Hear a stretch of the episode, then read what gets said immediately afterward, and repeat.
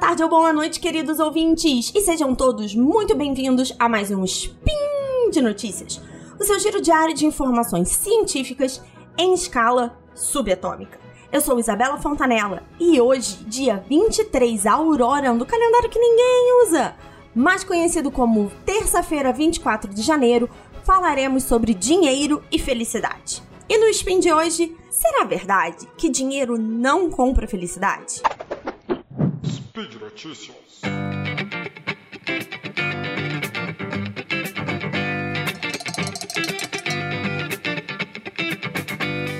Gente, eu realmente acredito que a famosa frase que dinheiro não compra felicidade foi dita por alguém que provavelmente era muito rico, mas muito infeliz, ou claramente por uma pessoa que não sabia gastar dinheiro. E bem, a ciência concorda comigo. Não que essa pessoa fosse rica e infeliz, mas que dinheiro pode sim comprar felicidade. Existe uma pesquisa de um professor de psicologia da University of Pennsylvania que mostrou que existe uma correlação entre ter mais dinheiro e mais felicidade. Daí parece óbvio, mas essa correlação só é linear, ela só é crescente até o limite de 75 mil dólares anuais de salário. A ideia é que esse valor, que hoje seria cerca de 400 mil reais por ano ou 33 mil reais por mês, seria ainda um dinheiro capaz de melhorar a qualidade de vida da pessoa que está recebendo e satisfazer todas as suas necessidades básicas e também os seus desejos. Mas que acima desse valor, o ganho mais marginal de felicidade começa a decair fortemente. Então, o que é esse ganho marginal de felicidade? É a ideia que qual, qual é o incremento de felicidade? Quanto mais feliz você fica para cada um dólar extra de ganho acima dos 75 mil. Então, é como se, acima desse valor, como todas as suas necessidades e desejos básicos já foram resolvidos, qualquer um dólar extra te deixa mais feliz, mas não muito mais feliz do que os primeiros 75 mil dólares. Até aí parece bem lógico de que parte da nossa necessidade financeira é para suprir as nossas necessidades básicas de segurança. E aí a gente pode falar da pirâmide de Maslow e tudo mais.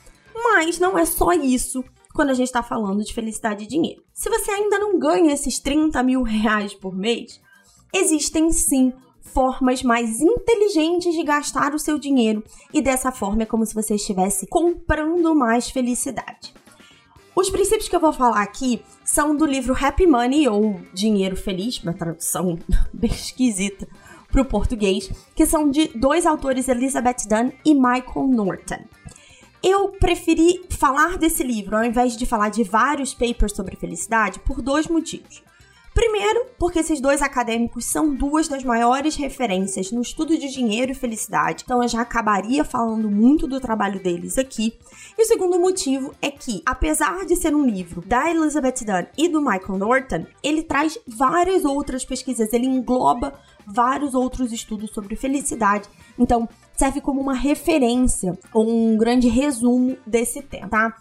O livro é desenvolvido com base nos cinco princípios de dinheiro e felicidade que eu vou falar aqui para vocês agora. O primeiro deles é compre experiências. Muita gente, e se a gente pensar até na nossa sociedade capitalista como um todo, relaciona o gasto com coisas materiais, a compra de coisas materiais, à felicidade. Mas não é isso que a ciência indica. Quando compramos qualquer objeto, a gente experiencia sim um aumento no nível de felicidade e satisfação imediato. Então, aquela compra traz uma melhora na sensação de felicidade. Mas depois de um tempo, aquele objeto deixa de ser novidade e nós voltamos aos níveis iniciais ou níveis basais de felicidade. Isso é a chamada adaptação hedônica. Algumas pessoas chamam até de como se fosse uma esteira hedônica. Imagina você andando na esteira. Você até pode ter certos momentos de pico, mas depois você tende a entrar no ritmo daquela movimentação. E o pior de tudo é que, no geral, a gente incorre novamente no erro de acreditar que comprar objetos é o que vai trazer felicidade.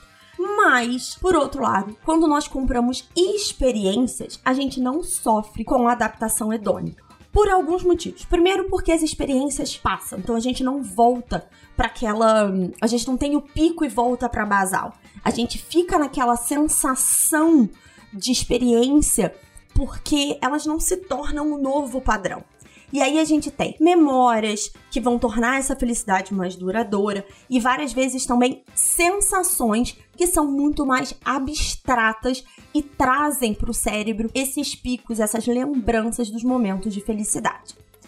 Isso sem falar que a gente pode incluir a animação e a antecipação de experiências nesse boost, nesse aumento de felicidade que tem é parte também de um outro princípio, essa ideia de você conseguir antecipar alguma coisa para aumentar a felicidade. Então, se você tiver que escolher entre comprar um carro novo e viajar, a viagem provavelmente vai te deixar mais feliz.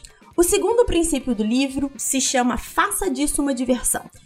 Eles levantam um questionamento muito interessante que eu vou fazer com vocês aqui agora, ouvinte. Quantas vezes você já visitou o ponto turístico mais famoso da sua cidade? Provavelmente uma ou nenhuma vez, ou visitou várias vezes quando era criança e nunca mais.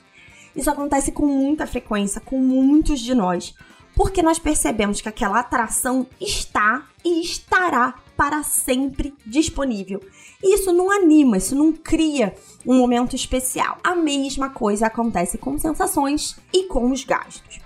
Então, por isso que algumas das nossas coisas favoritas acabam se tornando sem graça se a gente fica repetindo elas diariamente ou numa frequência muito alta.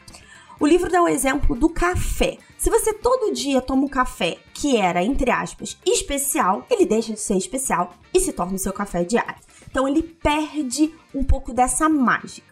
A sugestão dos autores não é simplesmente parar de gastar dinheiro com essas coisas, mas aumentar é, o espaçamento, fazer isso só de vez em quando. Com isso, o seu cérebro vai perceber essa compra como uma diversão, como uma experiência que não vai acontecer sempre e esse presente vai te fazer mais feliz. Isso também acaba evitando a adaptação que eu falei ainda há pouco na questão da compra de bens e não de experiências.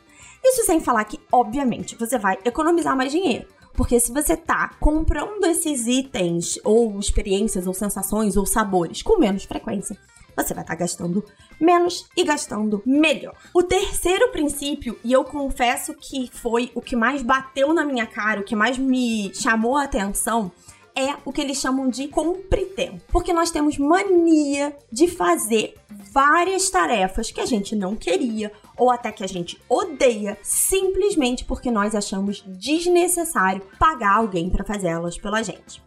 Mas, se você parar para pensar, terceirizar essas tarefas que são enfadonhas é como se você estivesse comprando um tempo precioso e que também pode ser muito melhor aproveitado do que, por exemplo, na fila de um cartório. Basicamente, a ideia é, ao pagar alguém para fazer alguma coisa por você, você vai comprar tempo para fazer algo que te faz mais feliz.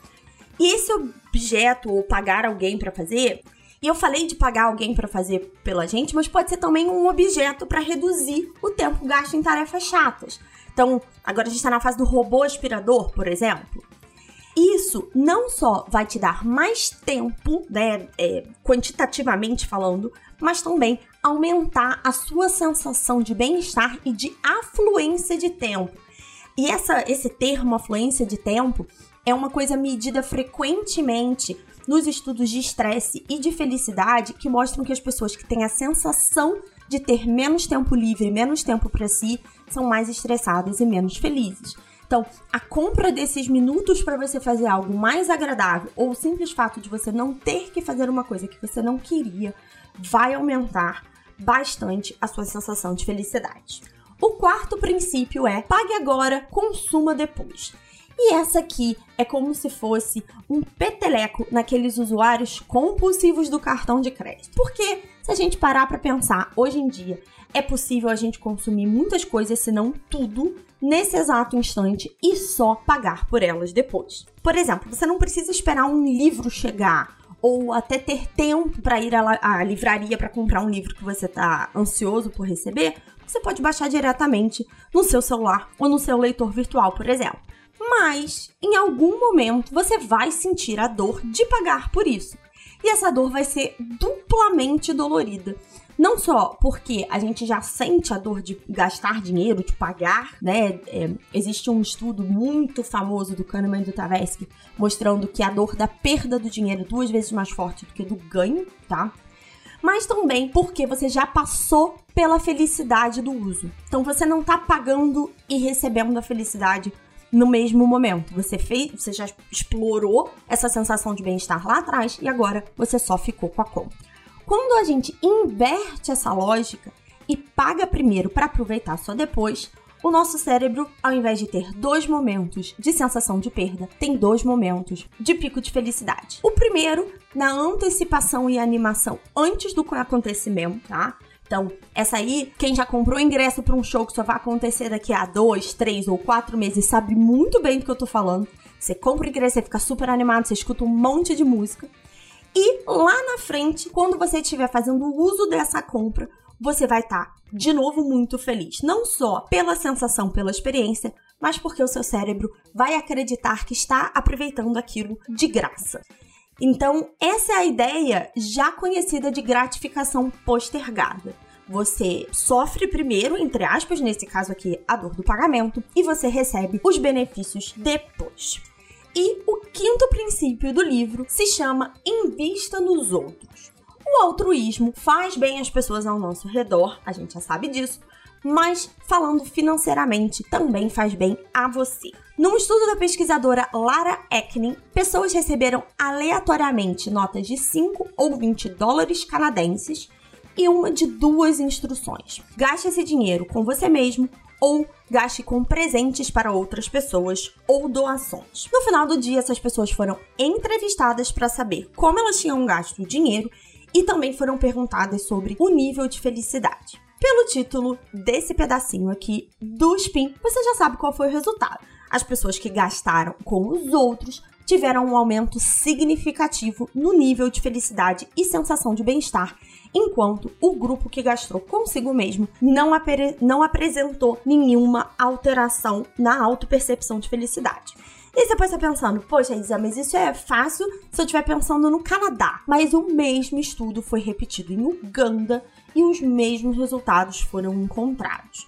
Sendo que em Uganda, esse valor de 20 dólares, né, é, eles fizeram o equivalente na compra, né, na moeda de Uganda, muitas pessoas acabaram gastando com itens muito básicos como medicamento ou doação para ONGs e confirmou essa noção de bem-estar e felicidade por ter doado dinheiro. Uma outra pesquisa nos Estados Unidos também mostrou que a felicidade dos americanos era mais relacionada ao dinheiro que eles doavam ou gastavam com outras pessoas do que com gastavam com si mesmos. Então existia uma correlação mais óbvia e mais é, linear e crescente em relação ao dinheiro doado ou dado de presente do que o gastado com si próprio. Parece óbvio, mas não custa reforçar. Gastar com outras pessoas nos faz mais felizes, nos dá uma sensação de bem-estar e deixa um mundo melhor. Da mesma maneira como os nossos padrinhos e madrinhas já se sentem mais felizes por apoiar esse projeto, doando para o patronato do SciCast. Lembrando que você também pode comprar um pouquinho dessa felicidade e se tornar um deles, doando pelo Patreon, pelo Padrim ou pelo PicPay. É claro que existem vários outros estudos relacionando dinheiro à felicidade, alguns com resultados positivos e outros nem tão positivos, mas hoje eu quis trazer para vocês essas quis trazer para vocês essas duas referências que eu acho que já dão uma ideia de que não é só mais dinheiro, mas gastar melhor o nosso dinheiro que traz mais felicidade. Você encontra as referências dos dois das duas obras que eu citei, do trabalho da Universidade da Pensilvânia e do livro Happy Money, lá no portal Deviante em www.deviante.com.br no post deste episódio. Um beijo, sorriam mais, comprem presentes para os amigos e até amanhã.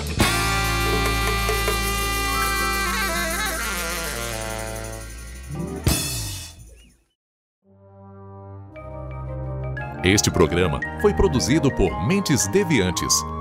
deviante.com.br